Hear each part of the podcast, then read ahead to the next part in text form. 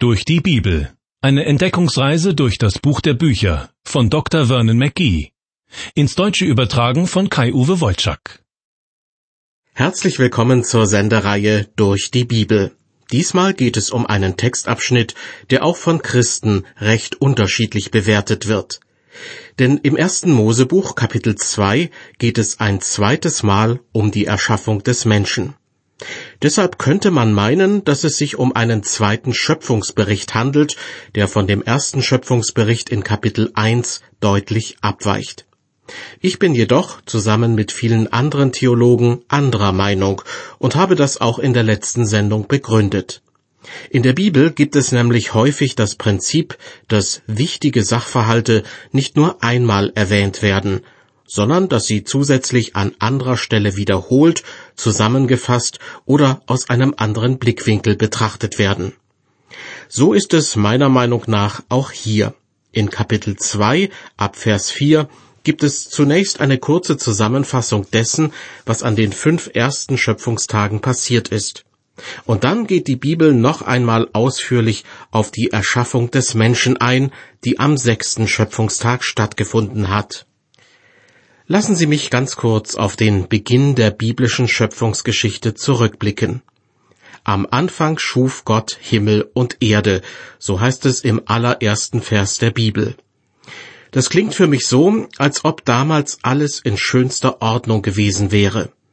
Doch gleich im nächsten Vers kann man lesen, und die Erde war wüst und leer. Eine seltsame Spannung herrscht zwischen diesen beiden Versen. Eine mögliche Erklärung dafür, es könnte sein, dass zwischen der Erschaffung des Universums und dem Wüst- und Leersein der Erde ein sehr langer Zeitraum lag. Ein Zeitraum von vielleicht mehreren Milliarden Jahren. Verse aus anderen biblischen Büchern liefern Anhaltspunkte dafür, dass die Erde ursprünglich von anderen Kreaturen bevölkert wurde, bis es zu einer Katastrophe kam, über die sich die Bibel ausschweigt. In einer der vorangegangenen Sendungen habe ich einige der fraglichen Bibelstellen zitiert. Doch dann, nach dieser möglichen Katastrophe, kam der Geist Gottes ins Spiel. Der Geist Gottes schwebte auf dem Wasser, heißt es im zweiten Vers der Bibel. Und Gott brachte wieder Ordnung in das große Chaos. In sechs Tagen machte er die Erde zu einem wohnlichen Ort, schuf den Menschen, stellte fest, dass alles sehr gut war und ruhte am siebten Tag von seinen Werken. Diese Erzählung erstreckt sich im ersten Mosebuch bis Kapitel 2, Vers 3. Danach folgt ein Abschnitt, den ich als eine Zusammenfassung der ersten fünf Schöpfungstage verstehe. Solche nachgeschobenen Zusammenfassungen, Erläuterungen und Wiederholungen gibt es an einigen Stellen in der Bibel. Wie schon gesagt, sie dienen dazu, das angesprochene Thema zu vertiefen oder aus einem anderen Blickwinkel zu betrachten. Hören Sie jetzt den Anfang dieser Zusammenfassung aus dem ersten Mosebuch Kapitel 2, die Verse 4 bis 6. So sind Himmel und Erde geworden, als sie geschaffen wurden. Es war zu der Zeit, da Gott der Herr Erde und Himmel machte.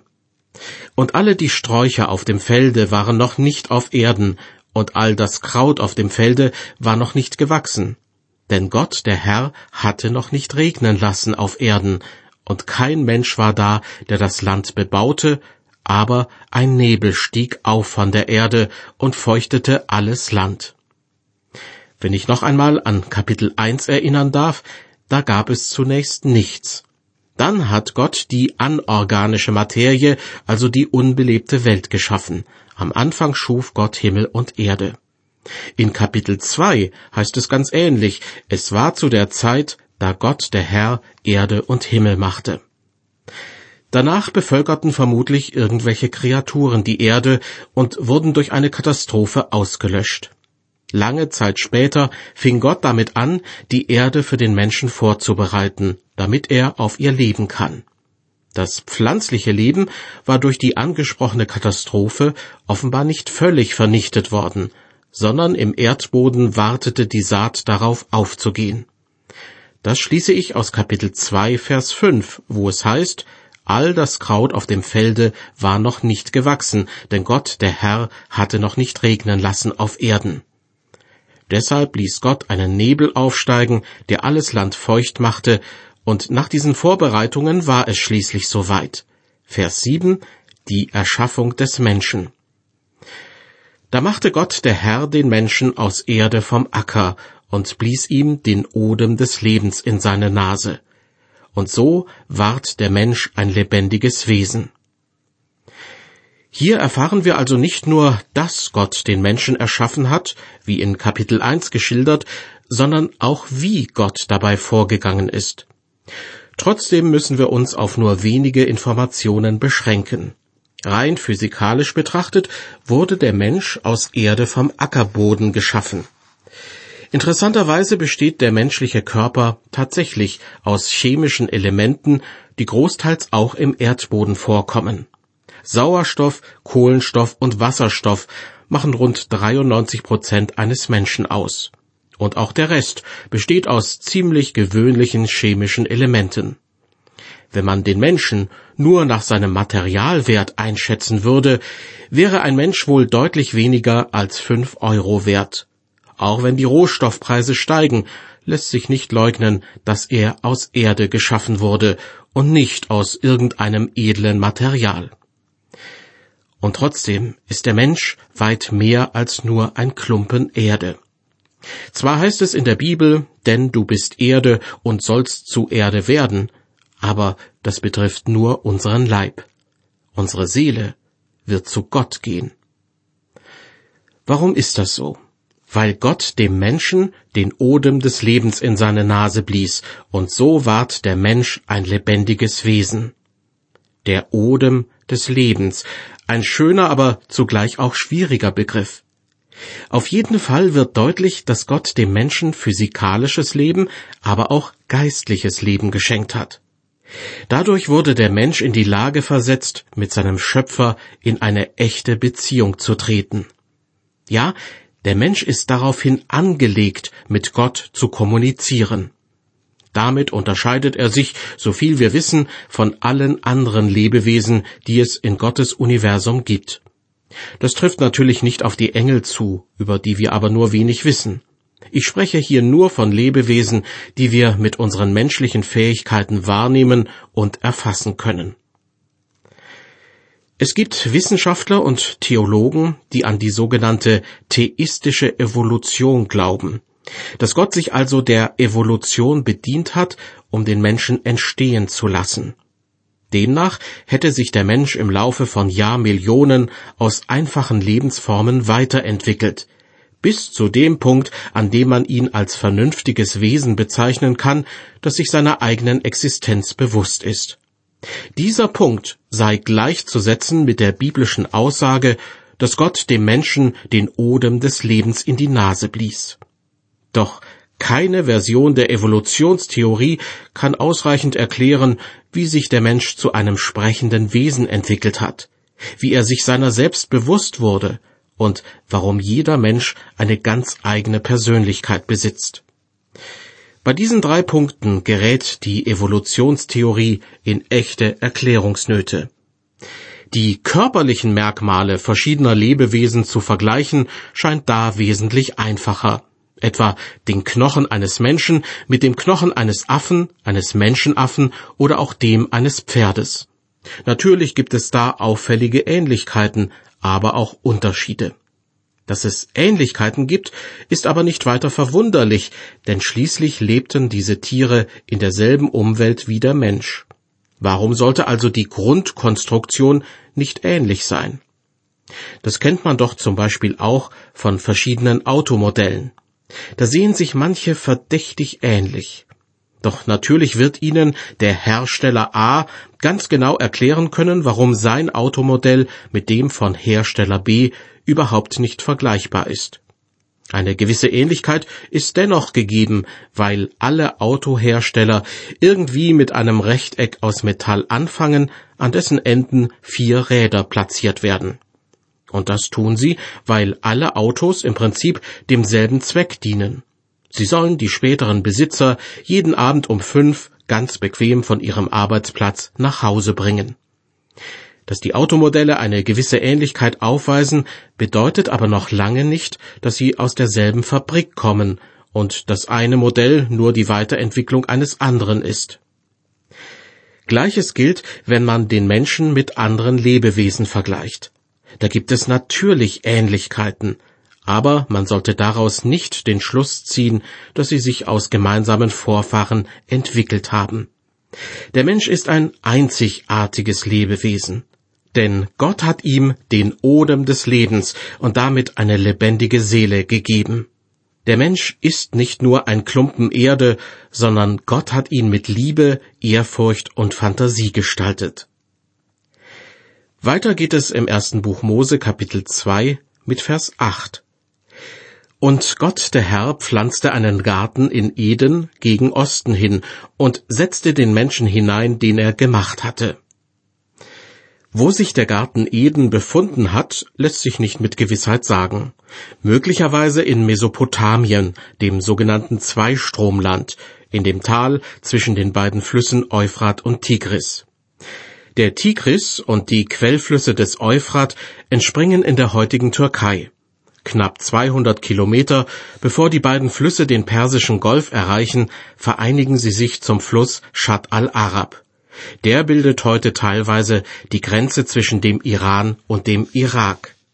Das Zweistromland gilt als niederschlagsreich und ist Teil des fruchtbaren Halbmondes. Das passt recht gut zu dem, was über den Garten Eden berichtet wird. Die Gegend war so fruchtbar, dass die Menschen zeitweise kein Getreide anbauen mussten, weil es von alleine wuchs. Sie brauchten es nur noch zu ernten.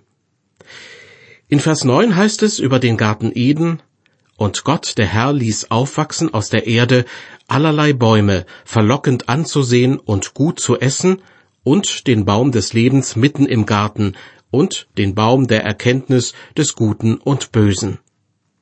Zwei ungewöhnliche Bäume werden hier erwähnt. Der Baum des Lebens und der Baum der Erkenntnis des Guten und Bösen. Leider kann ich Ihnen darüber nicht viel erzählen, denn bekanntlich sind diese beiden Sorten inzwischen von der Bildfläche verschwunden. Ebenso interessant sind aber die gewöhnlichen Bäume, von denen es heißt, sie seien verlockend anzusehen und gut zu essen. Sie waren eine Zierde für den Garten Eden, weil sie schön aussahen. Zugleich aber erfüllten sie einen praktischen Zweck, indem sie leckere Früchte trugen. Fast fühlt man sich an den Verkäufer in einem Möbelladen erinnert, der dem interessierten Kunden erzählt, dieses Möbelstück hier sieht nicht nur gut aus, sondern hat auch wirklich praktische Funktionen. Ich finde es bemerkenswert, dass Gott sich um das leibliche Wohl des Menschen sorgt und offenbar zugleich auch sein Herz erfreuen möchte. Wer ein Auge dafür hat, kann auch heute noch die Schönheit der Schöpfung entdecken, obwohl ja seit dem Sündenfall des Menschen ein Fluch auf dieser Erde liegt. Dornen und Disteln, sagt die Bibel, wachsen reichlich. Und trotzdem ist die Schönheit der Natur zum Teil überwältigend. Mir ist es auf manchen Reisen schon so ergangen, dass ich unverhofft in eine herrliche Gegend kam oder eine wunderbare Aussicht genießen konnte. In solchen Augenblicken verschlägt es mir schier die Sprache. Ich schaue mich einfach um, staune und danke Gott im stillen für seine wunderbare Schöpfung und stelle mir vor, was für ein schöner Ort doch der Garten Eden gewesen sein muss. Die Bibel beschreibt die Umgebung des Gartens so, Verse 10 bis 15. Und es ging aus von Eden ein Strom, den Garten zu bewässern, und teilte sich von da an in vier Hauptarme. Der erste hieß Pishon, der fließt um das ganze Land Havila, und dort findet man Gold. Und das Gold des Landes ist kostbar. Auch findet man da Bedolachharz und den Edelstein Shoham. Der zweite Strom heißt Gihon, der fließt um das ganze Land Kusch. Der dritte Strom heißt Tigris, der fließt östlich von Assyrien. Der vierte Strom ist der Euphrat. Und Gott, der Herr, nahm den Menschen und setzte ihn in den Garten Eden, dass er ihn bebaute und bewahrte. Der Mensch war also nicht nur als Besucher oder Urlauber im Garten Eden zu Gast, sondern er sollte den Garten bebauen und bewahren. Ja, mehr noch, er bekam gewissermaßen das Oberkommando übertragen, wie man einige Verse weiter nachlesen kann. Aber gewisse Einschränkungen gibt es schon, denn in den Versen 16 und 17 geht es zunächst um Bedingungen, an die sich der Mensch halten soll. Und Gott, der Herr, gebot dem Menschen und sprach, Du darfst essen von allen Bäumen im Garten, aber von dem Baum der Erkenntnis des Guten und Bösen sollst du nicht essen, denn an dem Tage, da du von ihm isst, musst du des Todes sterben. Gottes ursprüngliche Absicht war es nicht, dass der Mensch irgendwann sterben muss. Doch nun wird der Mensch auf die Probe gestellt. Da er einen freien Willen besitzt, soll er sich dieses besonderen Privilegs als würdig erweisen. Auf die Probe gestellt zu werden hat nichts mit Verführung zu tun, sondern wie ein Regenschirm damit rechnen muss, dass er nass wird, so muss der Mensch mit seinem freien Willen damit rechnen, dass Gott den Gehorsam des Menschen überprüft. Da Gott gesagt hat, dass der Mensch nicht vom Baum der Erkenntnis essen soll, meinen manche Bibelausleger, die Früchte dieses Baumes seien vergiftet gewesen. Aber das glaube ich nicht. Ich denke, dass sie sogar zu den besten Früchten des Gartens zählten. Auf jeden Fall wird dem Menschen angedroht, an dem Tage, da du von dem Baum isst, musst du des Todes sterben. Sicher wissen Sie, wie die Geschichte weitergeht.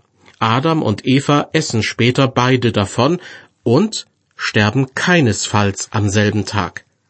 Von Adam heißt es an anderer Stelle sogar ausdrücklich, dass er insgesamt 930 Jahre alt wurde. Wie kommt es zu diesem Widerspruch? Nun, denken wir daran, dass der Mensch nicht nur aus einem sterblichen Körper besteht, sondern auch eine Seele hat. Die Androhung, an dem Tag, da du von dem Baum isst, musst du des Todes sterben, meint also im geistlichen Sinne zu sterben. Denn mit seinem Ungehorsam trennt sich der Mensch von Gott. Weiter geht es mit Vers 18. Und Gott, der Herr, sprach, es ist nicht gut, dass der Mensch allein sei. Ich will ihm eine Gehilfin machen, die um ihn sei. Fast scheint es so, als ob Gott den Menschen mit einer ganz bestimmten Absicht ganz allein im Garten Eden wohnen ließ. Er sollte selbst merken, dass ihm etwas fehlte, dass er jemanden brauchte, der ihm Gesellschaft leistet. Die Verse 19 und 20. Und Gott der Herr machte aus Erde alle die Tiere auf dem Felde und alle die Vögel unter dem Himmel und brachte sie zu dem Menschen, dass er sähe, wie er sie nennte. Denn wie der Mensch jedes Tier nennen würde, so sollte es heißen. Und der Mensch gab einem jeden Vieh und Vogel unter dem Himmel und Tier auf dem Felde seinen Namen. Aber für den Menschen ward keine Gehilfin gefunden, die um ihn wäre. Das Wort Gehilfin hört sich ziemlich altmodisch an und erinnert irgendwie an eine Dienstmagd. Andere Bibelübersetzungen formulieren es so. Für sich selbst aber fand der Mensch niemanden, mit dem er leben konnte und der zu ihm passte. Was Adam suchte, war ein menschliches Gegenüber. Jemand, der genauso empfand wie er selbst, jemand, der ihm Antwort geben konnte, die zweite Hälfte von sich selbst. Ja, es ist schon etwas dran an dem Spruch, ein Mann ist nur ein halber Mann, solange er keine Frau gefunden hat. Ich will hier keine Werbung machen für die Ehe, aber offenbar hat sich Gott das so ausgedacht, dass sich Mann und Frau ergänzen sollen. Und nun zu den Versen 21 und 22, die Erschaffung der Frau. Da ließ Gott der Herr einen tiefen Schlaf über ihn kommen, entnahm ihm eine Rippe und verschloss die Stelle wieder mit Fleisch. Aus der Rippe formte er eine Frau und brachte sie zu dem Menschen. Jemand hat einmal scherzhaft gesagt, Gott hat die Frau aus der Rippe des Mannes geschaffen, nicht aus einem Teil seines Kopfes, um seine Vorgesetzte zu sein, nicht aus einem Teil seiner Füße, um seine Untergebene zu sein, sondern eben aus einer Rippe, um mit ihrem Mann an der Seite durchs Leben zu gehen. Dem kann ich nur zustimmen. Mann und Frau ergänzen sich, keiner von beiden ist mehr wert als der andere. Wenn beide das so sehen, haben sie auch kein Problem mit der Aufforderung des Apostels Paulus, ihr Frauen ordnet euch euren Männern unter. Ich sehe das nur als Mahnung, dass sich eine Frau nicht über ihren Mann erheben und ihn dadurch beschämen soll, was ja gelegentlich in den besten Familien vorkommt. Weiter geht es in unserem Bibeltext mit Vers 23, die erste Frau, Eva. Ich stelle sie mir als eine wunderschöne Frau vor, die Urmutter aller schönen Frauen. Aber ob es wirklich das war, was Adam an ihr so faszinierend fand? Hören Sie selbst. Da sprach der Mensch, das ist doch Bein von meinem Bein und Fleisch von meinem Fleisch. Man wird sie Männin nennen, weil sie vom Manne genommen ist. Mann und Männin. Damit werden die beiden hebräischen Begriffe Ish und Isha nachgeahmt. So wie diese beiden Begriffe zusammengehören, so gehören auch Mann und Frau zusammen und ergänzen einander. Das ist es, was Adam jubeln lässt, als er Eva erblickt. Das ist doch Bein von meinem Bein und Fleisch von meinem Fleisch. Mag sein, dass er auch ihre Schönheit bewundert hat, aber in erster Linie war er glücklich darüber, dass das Alleinsein endlich ein Ende hatte. Weiter heißt es im Bibeltext, Darum wird ein Mann seinen Vater und seine Mutter verlassen und seiner Frau anhangen, und sie werden sein ein Fleisch. Dieser Vers verlangt dem Mann einiges ab. Wenn er mit einer Frau ein Lebensbündnis eingeht, muss er bereit sein, sich von Mamas Rockzipfel und Papas Geldbeutel zu verabschieden und für seine Frau Verantwortung zu übernehmen. Eigentlich eine Selbstverständlichkeit, doch wie viele Ehen leiden darunter, dass der Mann mehr auf seine Mutter als auf seine Frau hört. Vers 25 Und sie waren beide nackt, der Mensch und seine Frau, und schämten sich nicht. Wenn man sich die beiden so vorstellt, mag einem ein Lächeln über das Gesicht huschen. Doch im Grunde wird hier etwas sehr Schönes über Mann und Frau gesagt. Sie sind einander so zugetan, dass sie keine Scham voreinander empfinden. Die beiden gehören zusammen, weil Gott sie füreinander geschaffen und zusammengeführt hat. Die Ehe ist ein Bündnis, das Gott der gesamten Menschheit zum Geschenk gemacht hat. Wer den Bund der Ehe missachtet, auf welche Weise auch immer, lehnt sich letztendlich gegen Gott auf. Zum Schluss dieses Kapitels zähle ich noch einmal kurz die Themen auf, die darin vorkommen. Zuerst die Erschaffung des Mannes. Gott lässt ihn im Garten Eden wohnen, gibt ihm verschiedene Aufgaben und überträgt Verantwortung an ihn. Der Mann erkennt, dass ihm etwas fehlt, nämlich ein menschliches Gegenüber. Und schließlich erschafft Gott eine Frau, die den Mann perfekt ergänzt. Ihr Frauen ordnet euch euren Männern unter, fordert der Apostel Paulus im Neuen Testament die Frauen auf. Aber auch den Männern hat er etwas Wichtiges zu sagen, nämlich, ihr Männer, liebt eure Frauen. In der Sendereihe Durch die Bibel ging es heute um einen Abschnitt aus dem ersten Mosebuch Kapitel 2, und zwar um die Verse 4 bis 25. In der nächsten Sendung steht der Anfang von Kapitel 3 auf dem Programm. Adam und Eva widersetzen sich den Spielregeln Gottes, indem sie eben doch vom Baum der Erkenntnis naschen. Das tun sie jedoch nicht allein aus sich heraus, sondern sie werden dazu verführt. Für heute verabschiede ich mich und wünsche Ihnen Gottes Segen.